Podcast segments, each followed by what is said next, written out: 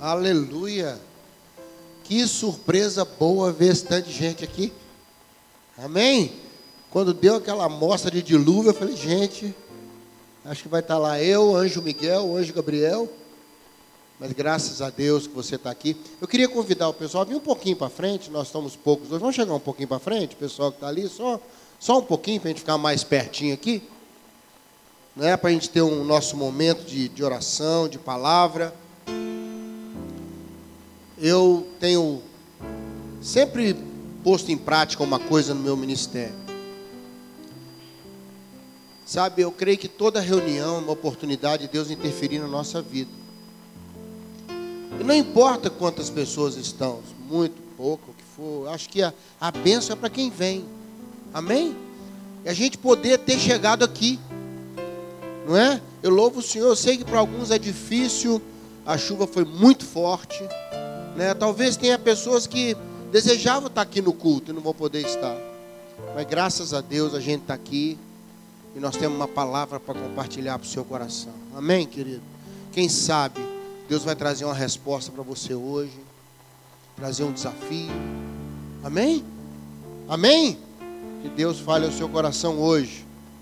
Todos nós somos dependentes da misericórdia e da graça de Deus. Todos nós.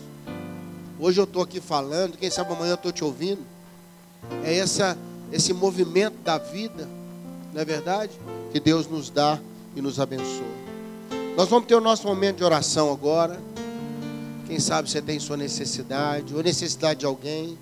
Quem sabe você quer colocar algo diante do Senhor, principalmente aquelas coisas que nosso braço não alcança. Não é?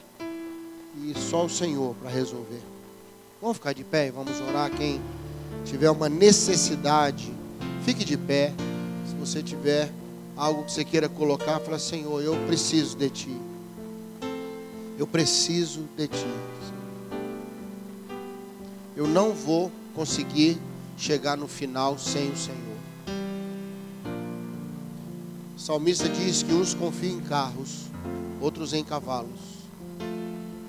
Mas nós faremos menção do nome do Senhor, nosso Deus. Quando a gente fica de pé e ora, a gente diz: Senhor, eu confio em Ti. Eu confio em Ti. Eu estou de pé na Tua presença. Porque só o Senhor me mantém assim. Coloque agora essa vida que você quer colocar diante do Senhor, ou essa situação, ou, ou alguma dificuldade, uma falta de direção, uma necessidade, talvez Deus te ajudar financeiramente, ou espiritualmente, ou emocionalmente.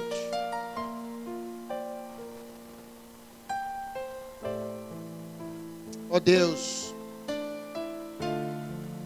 nós estamos aqui não somente porque é um dia de reunião, porque semanalmente nos encontramos para saborear a tua palavra, pensar um pouco nossa vida, pensarmos biblicamente um pouco, dar uma parada na semana para ouvir pouco. Eu sei que somos bombardeados com informação o tempo todo pelas redes sociais, pelas mídias, pelas pessoas, pelas situações. Mas, ó Deus, é tão bom termos esses momentos para receber uma informação diferente, para acalmar nossa alma, para dizer que a tua bondade é que faz toda a diferença. E nós colocamos diante do Senhor agora essa necessidade, Senhor, que, que vai além de nós. Ó Deus, labirintos da vida, às vezes, que nos, nos colocaram em situações difíceis, escolhas ruins, lutas da própria vida, enfermidades, dívidas, tantas coisas, meu Deus. Pessoas que perdemos, esperança que não chegou. Alguns aqui estão numa expectativa ainda. A fé produz expectativa. Ninguém trabalha sem uma expectativa. Por isso, os sete anos que Jacó trabalhou por, por Raquel lhe pareceram poucos dias, porque ele tinha uma expectativa. Ele tinha uma expectativa que algo ia acontecer no final daqueles anos. Que a expectativa não morra no nosso coração, Deus. De saber que tu és fiel, Senhor. Tu és fiel. E que o Senhor é bom. E que a sua misericórdia dura para sempre. Nós descansamos em Ti. Nós confiamos em Ti, Senhor. No nome de Jesus. Amém, Senhor. Amém. Glória a Deus. Vamos sentar. Quero convidar você a dividir comigo um tempinho agora em Ageu capítulo 2. Ageu capítulo 2, versículo 9. Ageu 2, verso 9. Eu fui tão provocado por esse texto hoje de manhã e algo que eu aprendi, ouvi. Eu falei, vou levar isso hoje à noite. O discípulo precisa caminhar. Nós precisamos caminhar. Quem profetizou isso foi o profeta Ageu. E ele estava em Jerusalém entre a primeira ida, houve três levas de volta da Babilônia para Jerusalém, só para você se situar. Houve uma primeira leva com Josué, Josadac, Josadac, que eram líderes que voltaram com um grupo que foi liberado pelo rei Ciro. E eles voltaram para a Babilônia, da Babilônia para Israel. Muitos anos depois, eles chegaram e, e, pensaram assim: nós vamos reconstruir o templo, nós vamos fazer um, um lugar de adoração. Nós não vamos preocupar em reconstruir casa, reconstruir muros. Eu acho que precisamos restaurar o altar, restaurar a fé do povo. E eles começaram a construir em cima das ruínas do, do antigo templo, naquela região. Mas o povo em volta criou uma pressão, sabe, Dilma? Desanimou, pressionou, e eles ficaram com medo e pararam a construção. Por causa de ameaça. E durante 16 anos, a obra ficou parada. E aí Ageu era um dos que moravam lá, e Deus levantou Ageu, que era um profeta. Para você ter uma ideia, ele profetizou durante quatro meses. Ele entregou quatro palavras, em média uma por mês. Na, na segundo semestre, mais ou menos, de 520 a.C.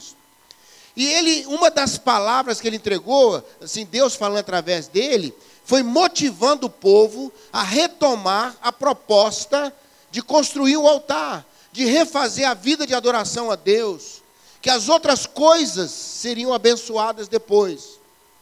E a palavra que Deus deu para motivar o povo foi interessante, foi essa aí, olha, a glória desta casa será maior do que aquela primeira.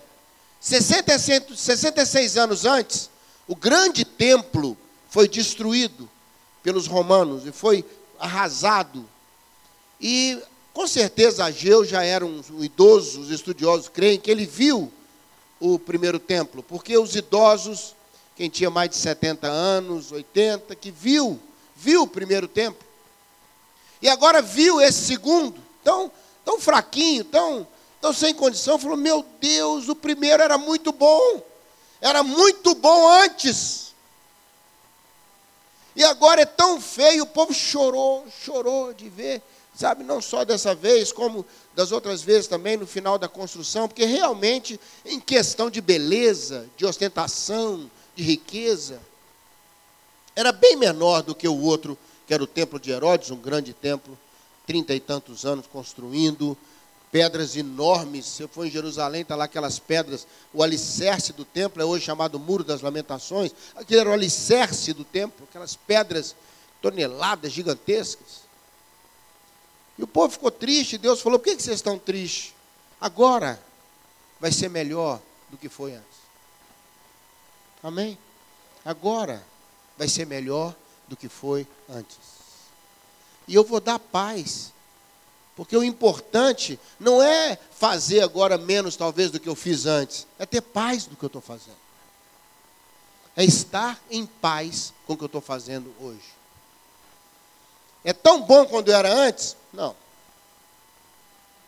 E aí o povo deu uma animada.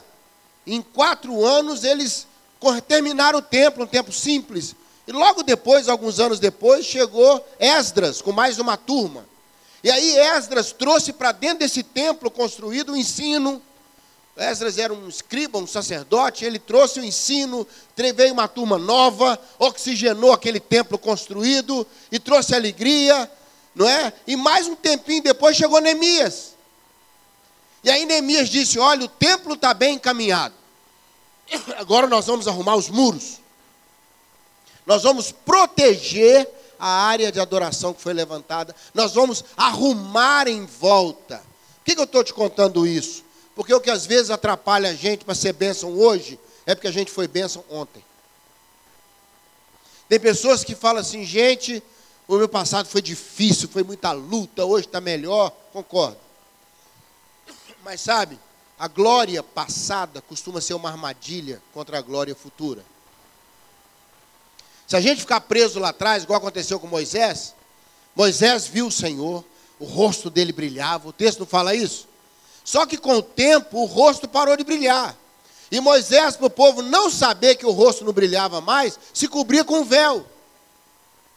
Porque ele ficou preso na glória passada, ele ficou preso nas coisas boas que aconteceram, ele ficou preso num tempo lá atrás, em que as coisas talvez funcionassem, que tudo estava direitinho, e hoje, hoje, pelas lutas, pelo andar da carruagem, pela, pelas histórias que você passou, a construção não dá mais para ser aquilo que era. Quantas famílias, irmãos, e você olha para trás e vê a infância maravilhosa que você teve, a adolescência maravilhosa, depois vieram as lutas, às vezes a separação dos pais, às vezes a, a doença entrou na família, e hoje você olha para trás e fica amarrado naquilo que foi bom lá atrás e não saboreia, não, não recebe de Deus a bênção que Ele está te dando hoje. Amém? Hoje. Nós ficamos como Moisés, colocando um véu. Ficamos numa, sabe, numa coisa. Como é que tem um nome isso? Fica lembrando o passado? Tem um nome isso, não tem? Saudosismo. Obrigado, querido. Uma fé saudosista. Ou então uma coisa assim de querer entrar na máquina do tempo virtual. Se voltasse lá atrás antes de eu casar. Se eu voltasse aos meus 15 anos. Eu lembro de um, de um homem que tinha já cinquenta e tantos anos, e ele virou para os colegas e falou assim: Ah, eu queria voltar a ter 18 anos com a cabeça de 53 que eu tenho hoje. Aí os outros falaram assim: Você ia ser um chato. Imagina um jovem de 18 anos com cabeça de 53. Ô gente, vamos correr na chuva para comer pizza? Que correr na chuva, rapaz? Nós vamos ficar em casa e pedir a pizza. Ele não tem a cabeça de 18. Cabeça de 18, correr na chuva faz parte, entendeu como é que é? Hein? Levantar às 5 horas da manhã para fazer uma caminhada até Nova Lima, vamos subir. Fala, o quê? O que que eu vou? Eu vou pagar alguém para ir no meu lugar. Chato. Irmão, viveu, viveu. Ah, foi melhor ontem, que bom, mas foi destruído, foi o que foi. Deus falou: a glória dessa casa será maior. Porque você sobreviveu à destruição da primeira casa. Você está seguindo a sua vida. Você vai receber paz de poder continuar. Recebe isso aí hoje, irmão. Você tem que olhar para trás e falar: foi bom. No meio do caminho foi ruim. Ficou bom de novo. Porque Deus cuidou de mim. Deus cuidou de mim. Sabia que muitos personagens da Bíblia foi na segunda metade da história dele que as coisas arrebentaram? Olha o próprio Moisés. Não foi a época do Egito que ele brilhou, foi a época do deserto depois, com 80 anos.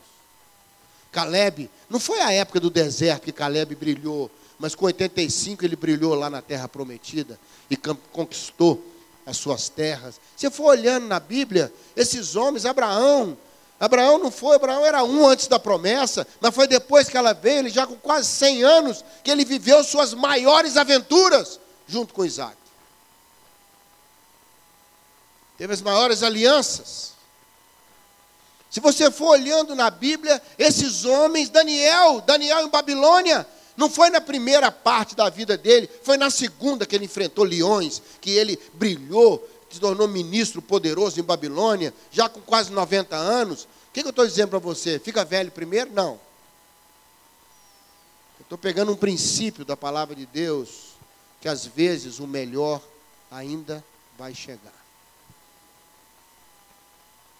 Melhor ainda vai chegar.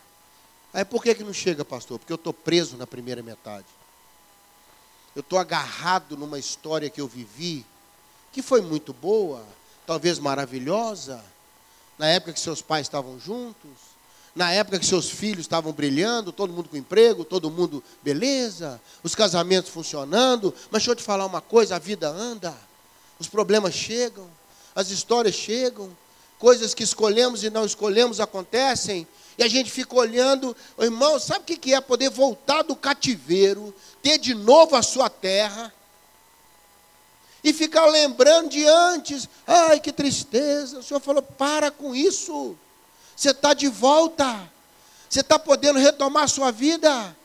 Não dá para fazer um templo bonitão como era o primeiro, mas a glória desse segundo será maior, porque ele representa alguém que foi restaurado, levantou a cabeça e seguiu em frente.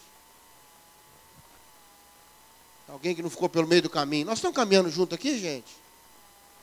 Eu fiquei provocado com isso. Falei, Senhor, às vezes eu me vejo igual Moisés, colocando véu para parecer que está brilhando, que não brilha mais. Apóstolo Paulo chamou a atenção, falou: não vou fazer igual Moisés, que ficou aquela glória represada, perdida, camuflada. Ele falou: não, nós vamos seguindo de glória em glória. Paulo fala aos Coríntios. Eu quero brilhar de novo. Eu não quero viver do que eu brilhei. Que bom que bom lá atrás, que bom que eu vivi, mas eu quero viver hoje, porque a vida que eu e você temos é hoje. Amém?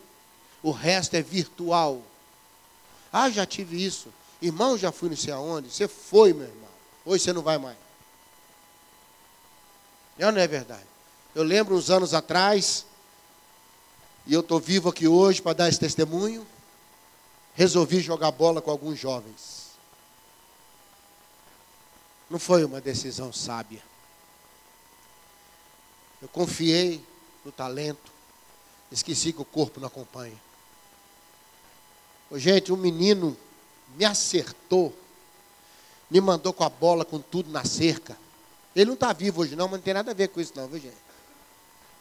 Ele morreu por outras causas. E ele parou assim, um irmãozinho enorme, sabe aquelas ovelhas que enfrenta até lobo, sarada? E ele falou: Pastor, eu não fiz nada. Não é? No auge dos seus vinte e poucos anos, ele não fez nada. Aquilo foi uma tentativa de pastorcídio, irmãos.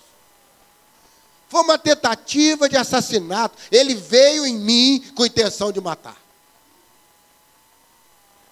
O que, que eu quero dizer hoje? Tem tempo para tudo. Tem a glória do que aconteceu. Mas Deus tem uma glória maior hoje. Que você vai ter a paz, a paz de não ter ficado no meio do caminho. A paz de não ter sido engolido no tsunami. Eu e você conhecemos um monte de gente que não sobreviveu à destruição do primeiro tempo. Não voltou para reconstruir o segundo tempo. Não conseguiu avançar. Graças a Deus, eu queria levantar um tempo de gratidão ao Senhor nessa noite e dizer: Deus, eu sou muito agradecido pelo que o Senhor está fazendo hoje. Por uma série de motivos, talvez não tenha beleza nem o tamanho do que foi ontem. Mas graças a Deus, tem um lugar de adoração, tem um altar levantado, teu nome pode ser levantado. Esdras está vindo aí, Neemias está vindo aí, e as coisas todas vão chegar no lugar. Amém, querido? Às vezes você é ageu, Deus quer contar comigo, com você, para reanimar o povo, para dizer, oh, gente, vamos em frente. O passado é só prefácio do livro que está escrevendo hoje. Amém, querido? É só a, é só a base, a base. Como o autor diz, a, a vinda de Jesus preparou a igreja. Não foi? Atos conciliou a história da igreja. Nós estamos fazendo história para depois, irmãos. Nós estamos caminhando é para quem vem depois. Nós não podemos deixar o fogo apagar. Nós vamos passar o bastão aceso para a próxima geração, irmão. Porque passaram para nós. Não se iluda, quem trouxe o evangelho para o Brasil sofreu muito. Muito. Mas graças a eles, eu e você estamos aqui hoje. Senão nós estávamos adorando a Tupã. E com medo de Yara, mãe d'água, até hoje. Mas o Senhor mandou gente que disse: não para de construir. A glória do que vem é maior do que a glória do que foi. A glória da segunda casa será maior do que a primeira. Nós não vamos lembrar o que foi, nós vamos agradecer pelo que é. Recebe essa palavra hoje, irmãos. Queria passar isso para você, tirar essa armadilha do nosso coração. Senão a gente vive lá atrás. E hoje a gente não vê passar. Vamos orar ao Senhor, vamos colocar isso diante dele essa noite. Pedir que o Senhor nos dê essa graça. Pastor Ari, posso orar? Mas eu queria que você parasse um minutinho antes da gente orar e pensasse um pouco. Qual é a glória antiga que está te impedindo de perceber a glória futura? Qual é a glória da primeira casa que está travando você para ver a glória da segunda casa? Não tem problema lembrar. O provérbio diz que a memória do justo é abençoada. Não tem problema lembrar. A gente traz a memória o que gera esperança. Mas deixa eu te falar uma coisa. Deus quer fazer hoje. Hoje. O que foi feito, está feito. Senhor, a glória está muito pequena diante do que foi.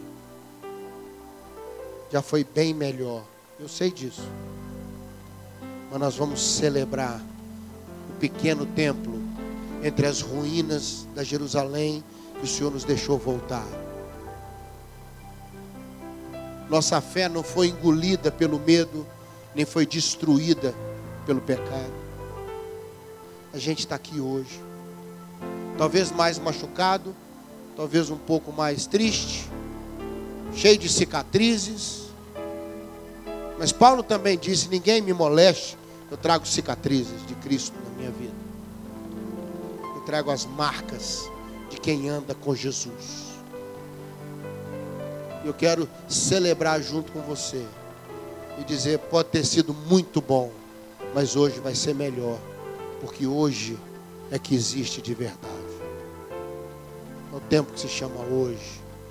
Curta seus filhos hoje. Celebre a vida hoje. Viva cada dia com extrema alegria. Viva o que o dia te der. Deixa Deus ser Deus na sua vida. Não fique vivendo do que foi. Vamos celebrar o que Deus tem nos dado hoje. E se formos fiéis no pouco, sobre o muito, Ele nos colocará. Vamos orar? Pai, que palavra é essa que mexe com o nosso coração? Quantas vezes somos, ó Deus, enganados pela glória da primeira casa?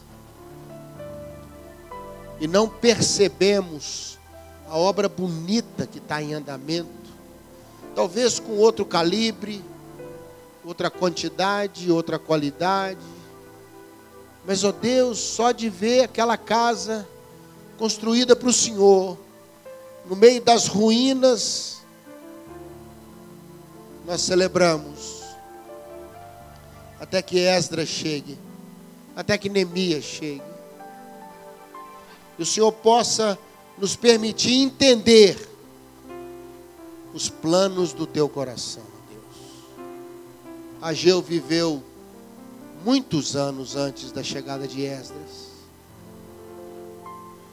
Esdras chegou muitos anos depois, Neemias ainda mais depois. Mas Ageu foi aquele homem que lembrou o povo Vale a pena valorizar o que Deus está fazendo hoje. A nossa paz. E no original ali é shalom. Não é só paz porque tudo está bem, é uma paz que abastece, uma paz que, que supre, nos dá força, nos dá graça. Só da gente saber que o Senhor nos está permitindo caminhar, que o Senhor está nos mantendo andando na estrada. Meu Deus. Nós só podemos dizer, como o salmista, até aqui nos ajudou o Senhor. O salmista vai além. Não foi o salmista que disse isso. O salmista disse: grandes coisas fez o Senhor por nós. Foi o profeta Samuel que disse: Eu quero repetir, até aqui nos ajudou o Senhor. Com grandes coisas nos tem ajudado Senhor. Muito obrigado, Deus. Queremos ser agradecidos hoje. Hoje Hoje vai ser melhor. Hoje vai ser melhor, porque o Senhor é bom e o Senhor cuida de nós. Muito obrigado, Senhor. Muito obrigado. Amém, Jesus.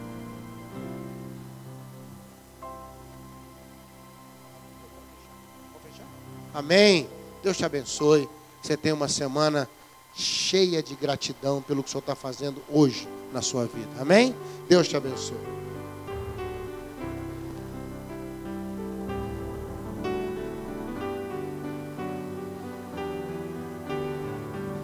Nosso casal de missionários está com as flores ali fora. Se você comprar, vai abençoá-los, viu? Não vai embora direto, não. Vê as florzinhas ali e abençoa os missionários.